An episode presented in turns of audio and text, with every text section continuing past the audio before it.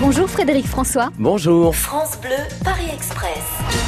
Laurent de Feucherolles, une journée de repos à Paris, ça ressemble à quoi Se lever à 11h, aller dans, dans un bon resto l'après-midi, se balader, euh, faire les boutiques, puis le soir, euh, voilà, peut-être un cinéma. Marilyn, Paris 14e, un bon resto dans lequel vous aimez aller quand vous êtes dans le coin. Un resto euh, thaï, le Dieppe, C'est dans quel coin le 8e rue Pierre Charon.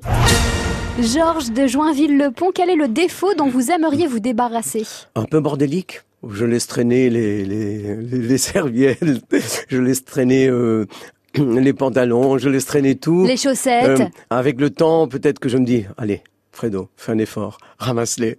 Ouais, parce que sinon c'est Monique qui les ramasse. Oui, elle le sait. Elle le sait, mais bon, j'ai tellement d'autres qualités.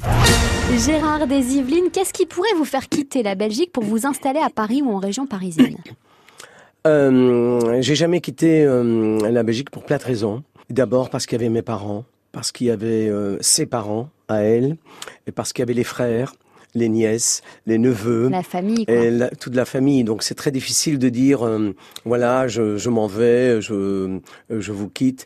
Quand je suis à Paris, je dis voilà bah je rentre en- en banlieue parisienne.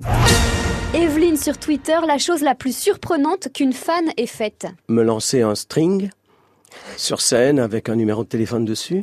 Il y en a beaucoup qui aimeraient. Hein. Elle l'en fait. Valérie Paris 11e, votre monument préféré Euh, allez, le plus symbolique, c'est la Tour Eiffel. Vous êtes arrivés, tous les voyageurs descendent du train. Merci Frédéric François. Merci à vous.